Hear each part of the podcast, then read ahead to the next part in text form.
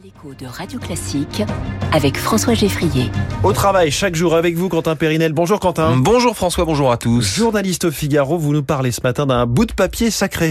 Et eh oui, le ticket restaurant, François, un bout de papier sacré qui devrait disparaître définitivement d'ici 2026, a promis le gouvernement, eh, pour mieux se réincarner sur notre smartphone. Mais même sur notre smartphone, le ticket restaurant digital elle va voir sa liberté largement restreinte pour le plus grand regret des 3,8 millions quand même hein, de salariés eh, français qui l'utilisent chaque année.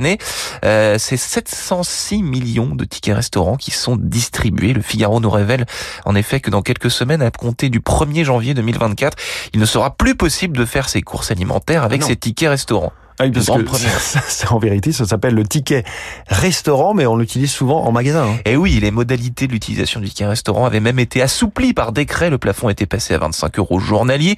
Il va repasser à 19 euros dès le 1er janvier.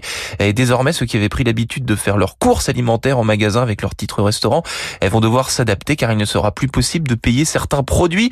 Les pâtes, le riz, les œufs, par exemple, devront être bannis de la liste de courses à l'instar de tous les produits euh, qui ne sont pas directement consommables. Autrement dit, il sera toujours possible d'acheter de la nourriture, mais exclusivement des produits frais consommables et directement pour sa pause déjeuner.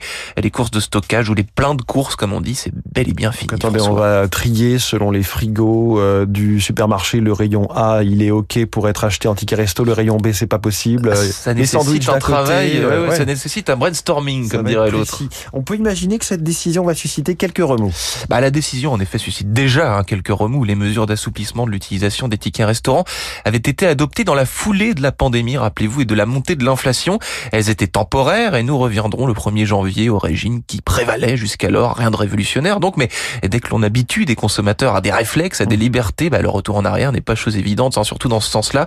L'idée, dénonce certains, c'est que le ticket restaurant regagne ses lettres de noblesse et l'exactitude de son intitulé, c'est-à-dire qu'il serve en majorité aux utilisateurs pour qu'ils aillent euh, au restaurant. C'est fort logique, mais quand même, requiem pour ce bout de papier, requiem pour euh, les courses de coquillettes de Quentin Périnel payées en chaque euh, déjeuner. Merci.